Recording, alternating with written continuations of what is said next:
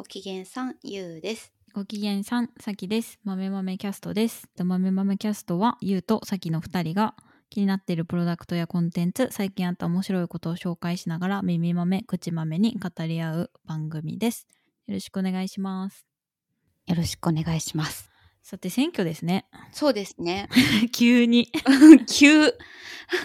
どうしました？何があって急ですね。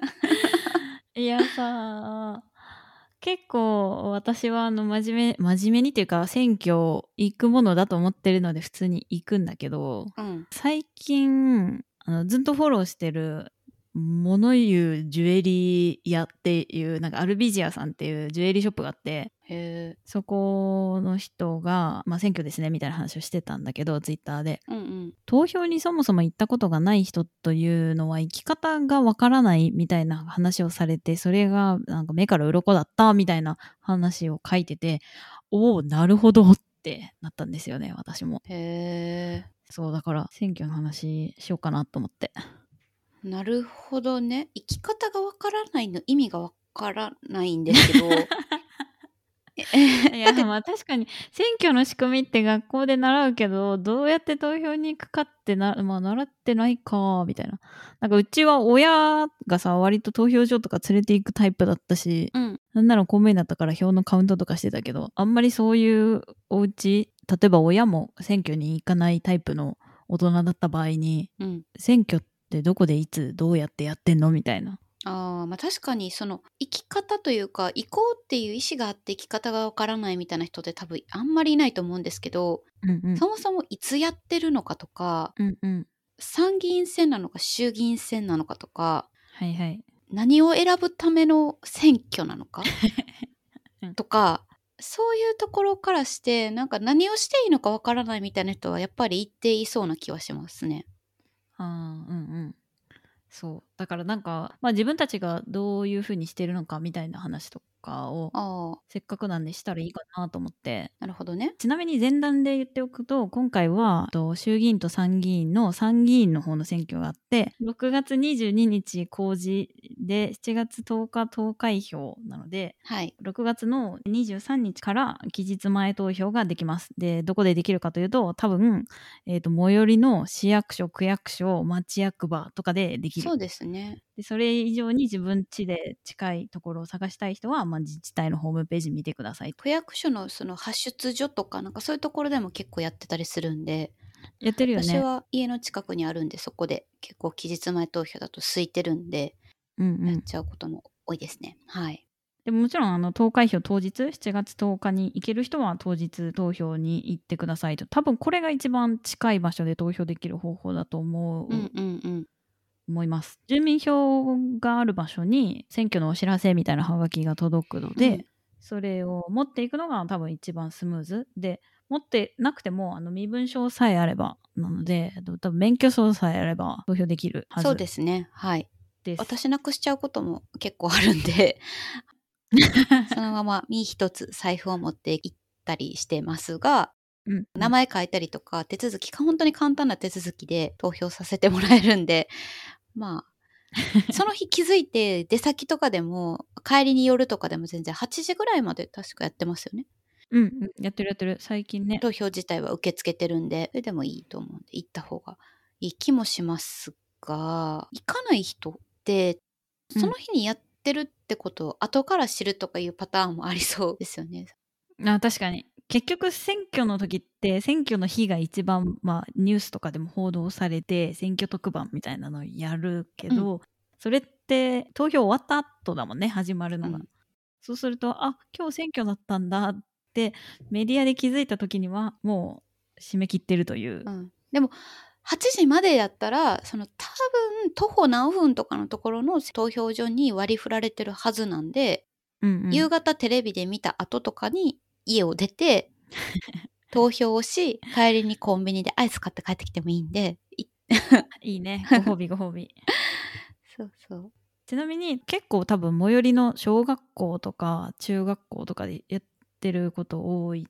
あとコミュニティセンターとか。あうんうん、そんな恐ろしいことが行われてるわけではなく 中に入って さっき言ったみたいな「私です」っていうことが証明できたら紙をもらってそこに投票したい、まあ、政党の名前とか個人の名前候補者の名前とかを記入してそれを追って投票の箱の中に入れると、そうすると投票終わりましたって言って、まあ、小さい子がいたら風船もらったりとかそういうことができるという。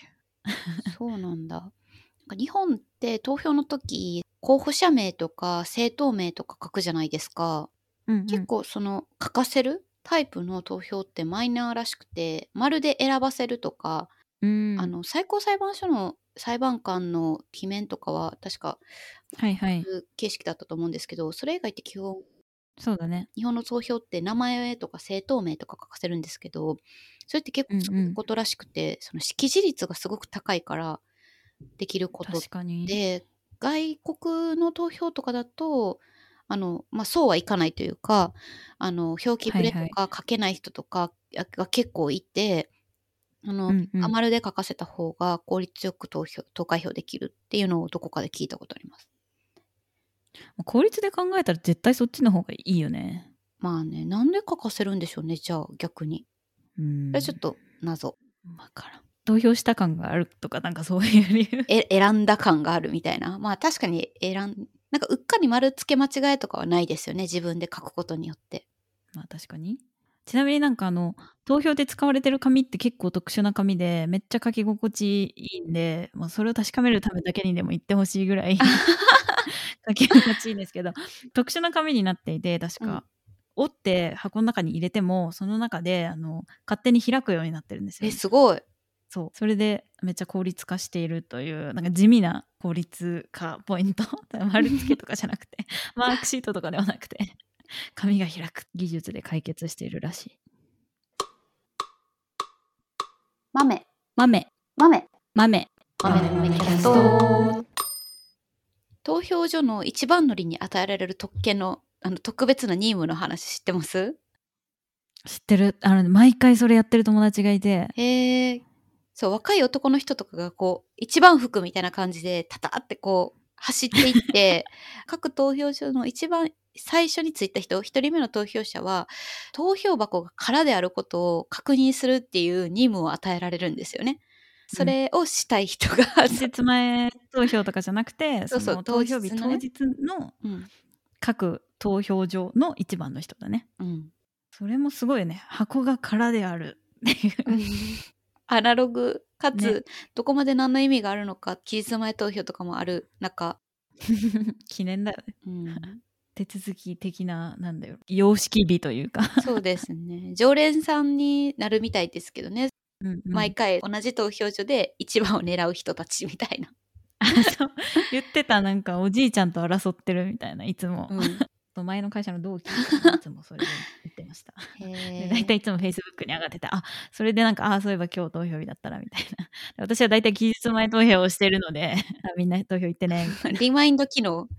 そうそう。あちなみにあの海外にいても在外投票といって、まあ、ちょっと事前にややこしい手続きはややこしいというか、まあ、いくつか手続きが必要なんですが、うん在外選挙人名簿というのに登録すれば、最寄りの在外交換領事館とか、うん大使館とかで投票できるし郵便投票も在外法人海外にいる人には認められているので、うんうん。なぜひ。まあ、ちょっとそうなると手間だなって感じるの正直ありますけどね。海外に行っちゃうとね、あるあるがあるが？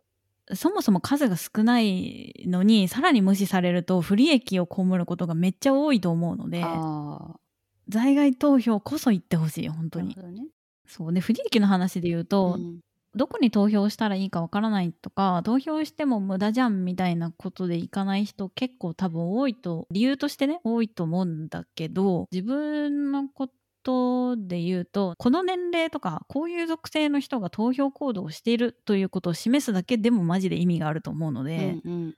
若い人には特に投票に行ってほしいっていう感じ。なんかどどこの党にとか以前に、うん。あこの人たちを満足させないと票が得られないんだみたいなことを考えさせるというまあスタートポイントにすらわなんか多分立ってないので今、うっんそうですよね。ていうのは人口の力がさち強すぎるし高齢者の方が圧倒的に投票に行くので、うん。当たり前だけど、まあ、そういう人たちに便宜を図ろうとするじゃない？当選証そうでたね。というのが、まあ、投票に行こうぜポイント1。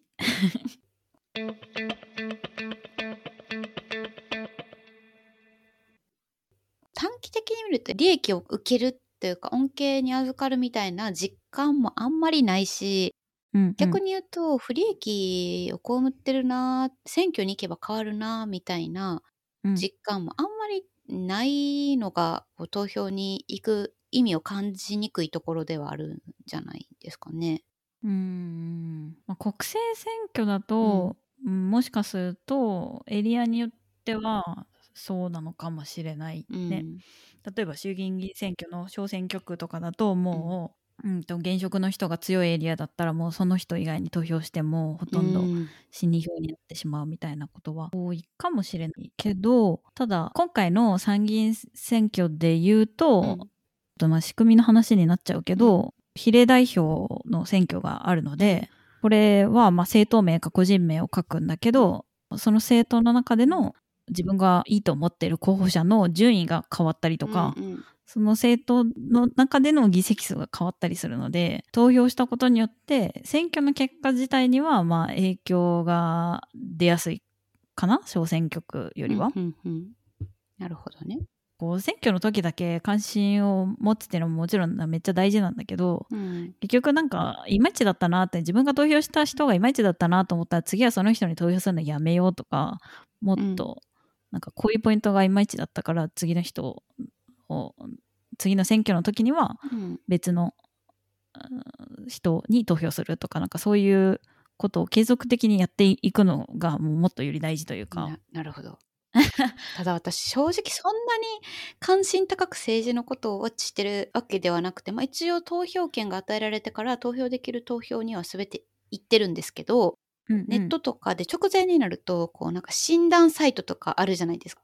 いろいろな政策について自分はどう思うのか選んでいくとそれに一番マッチした政党だったり候補者を表示してくれて自分が選んだ政策のイエスの方とどういうふうに違うのっていうのを見せてくれるみたいなサイトがあって、うんうん。そういうので自分の考えとどれぐらい一致してって、まあ、ここはこっちの候補者の方がとかっていうのを見る程度の結構にわか、にわか投票者なのですが。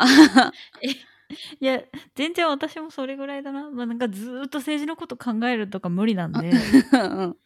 絶対無理だよ。そうなるね。うん。無理無理。生活があるもそうなんですよ。だからやっぱ選挙のたびにそれをやるっていうのがさっき言ってたあー継続ウォッチに。まあ近いんじゃないかな。うんうん。結局やっぱ次の時に落とすとか次の時にも、まあ、得票を伸ばしてもらうとかっていうのが大事、うん、なるほどね。うん。まあ法学部出身とかもあって裁判とか最高裁判所の判断とかって結構見る気になったりうんうん。ニュースになったらそのチェックしたりするんであの継続ウォッチとかその判決の傾向とかイメージできるんですけど政策って何で見たらいいのかうんうん。裁判判決みたいなどういうふうな判断をしているのかとかうんうん。判決に対してどちらの意見を投じていたのかとかが分かるというか読み読めるけど、うんうん。と政治の場合って政策への寄与とかうんうん。党内でもなんか多分考えが違ったりした時にどういうふうな意見表明をしてるのかとか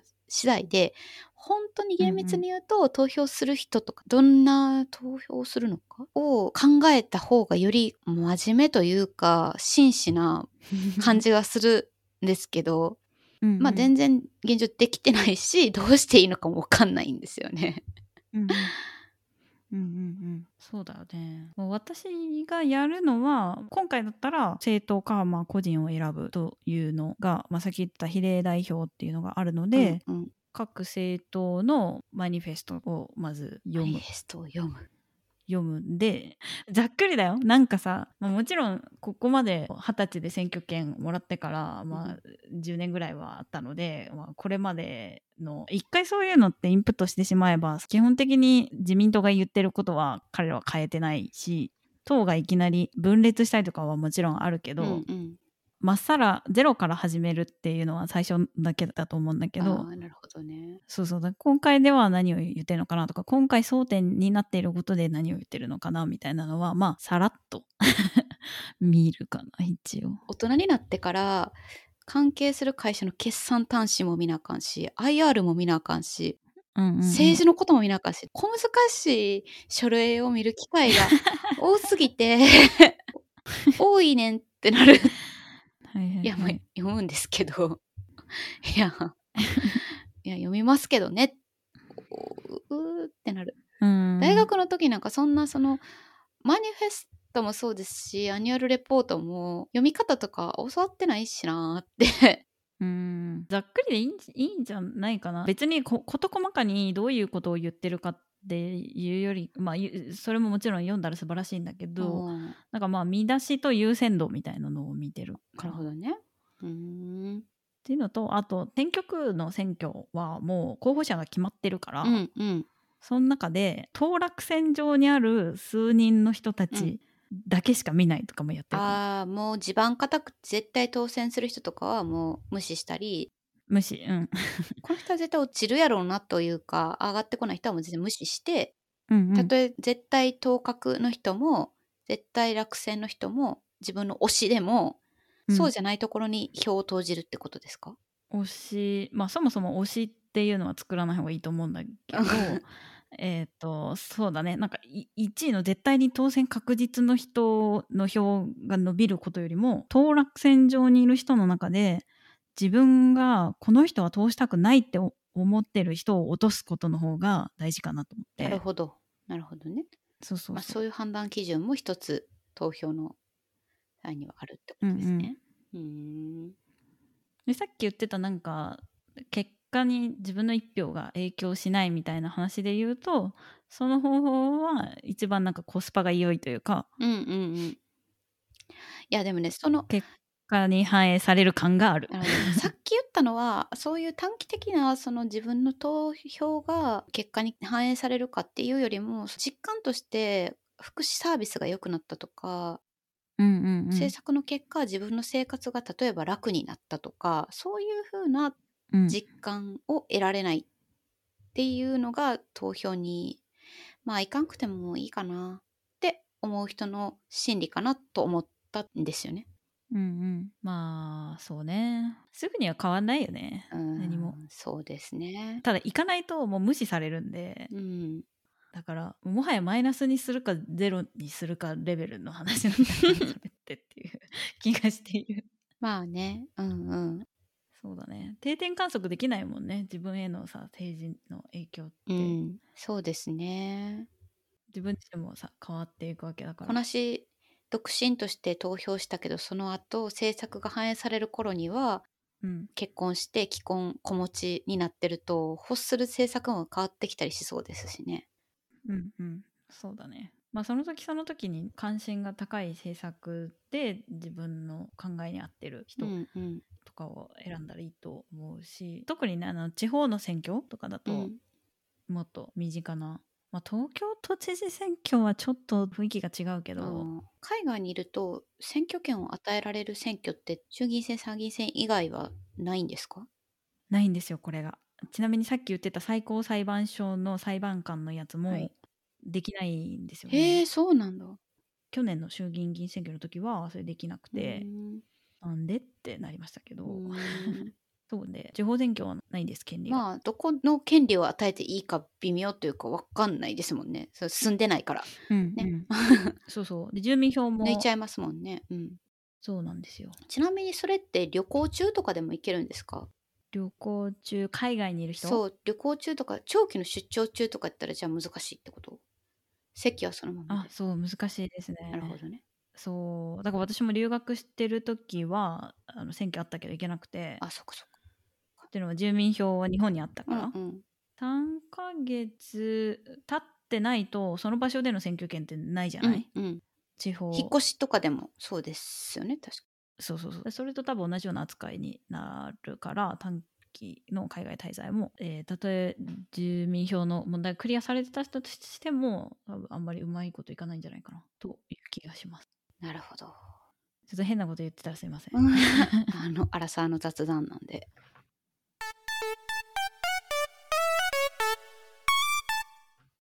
ちなみにゆゆうちゃんは投票する先はどうやって決めてるんですか？あーまあ、さっき言ったように都度あの診断サイトみたいなので自分の考えと政策との一致具合を見て投票に行きますね。うん最近は本当便利ですよね。そのマニフェストとかをいちいち読み込まなくても それをまとめて素人でも投票しやすいようにお膳立てしてもらってるんでそれで行きます。うんうん選んでいきます。うんうん。そうだね。政党を選ぶんだったら。さきさんはどうするんですか？あそういうのする。まあマニフェストやっぱくっついたり離れたりしてよくわからんなみたいな時はうん。一応なんかその党にまあどういう人まで見ないかな。時によります。あの自分の余裕度とやる気 による。なんかキャラがそんなにえげつなく立ってる人じゃなければその人で見ることあんまりないいいです。政党のうちの一人に投票するみたいな意識の方が強いんですけどまあどうなんでしょう。あそれで言うとごめんなさい。私は、えっと、人間に投票してますね。あはい。選そうなんだ。挙区の時は。うん。でさっき言ってた政党にっていうのはその政党の名前を書く比例代表のあ比例の選挙あ私どっちも結構政党で見ますねもう。んうんうんうあんまり詳しくないっていうのもありますが。うん。党の看板背負ってっても、うん。まあ選挙終わったらくら替えする人とあかあまあいますよね。はい看板背負ってってもやべえやつとかいるんで そういう人は落とさねばという思いはある。まあ直近その目黒の選挙区の時はもうね比例は地盤が固い人がいたのであんまり何の力にもならんなって感じだったけど。うん。そうだね国政選挙はだからやっぱ政党を見てるかな。で地方選の方がなんか面白い。あーそうですね。地方選の時はさすがにもうちょっと人見るかも。あの今国うん。政選挙念頭に話をしていた、まあ最初の方に言ったけど、まあ、まずは選挙行くんでちゃんとおもんばかって政策考えてねといううんカウントに入れてもらうっていうことが大事なんで、おじいちゃんおばあちゃんに受けのいい政策ばっかりしてたら私たちが落とすぞという意思表示ですね。そうそうそう。それがまずあの第一の超重要案件なんで。はい。それだけのためにでも投票に行ってほしい。で白票はマジで意味ないんでな何かしら書いてください。でも投票に行ったこと自体はカウントされるじゃないですか。される。でもそこまでの労力するんだったら名前書いた方がよくない？でも自分の投票が悪い影響を及ぼすぐらいなら行かない方がいいんじゃないかみたいな人がもしいるんだったら、まあ、極端な話選挙のマニフェストとか政策のターゲットに入ることを目的とするのであれば白票でも行った方が行かないよりはいいってことですよね。うん。うん、あそうだね。投票率の統統計自体はその受付の免許証を出したところでカウントされてるので。だからまあ本質的なことで言うと、うん。え？えってなるのはもちろんわかるんですけど いや行ったなら書いたら？と思うのもわかるし本質的には投票すべきだとは思いますけど まあ行かないよりはマシな気がする。まあそうね、全然納得してないみたいですけど。そりゃうんはい。あちなみに最初言ってた、この話しようと思ったきっかけのアルビジアさんっていうジュエリーショップがですね、うん、なんと選挙割をやってます。ああそういうのやってるところありますよね。最近増えたと思うな。ご飯屋さんとかでも。うんうんうん、で投票済み証とか投票しましたよっていう証明ができる人は5%オフなんですが、ここのジュエリーあの20万とか30万とかのジュエリーなんで5%オフってめっちゃでかいんですけど ちなみにあの2年以上選挙に行ってない人に、はい。えー、と選挙に行ってもらうと20%オフになるのでこれを聞いて2年以上ぶりに選挙に行きましたもしくは初めて選挙に行きましたっていう人は私の割引のためにご連絡ください。よろしくお願いします、えー すごい。すごいよね。はい。というわけでこんなお得もついてくるかもしれない選挙をぜひ。ぜひ他言うとろ6月の23から？7月の10日まで投票できます。はい。はーい。まあ選挙行こうぜっていう話でした。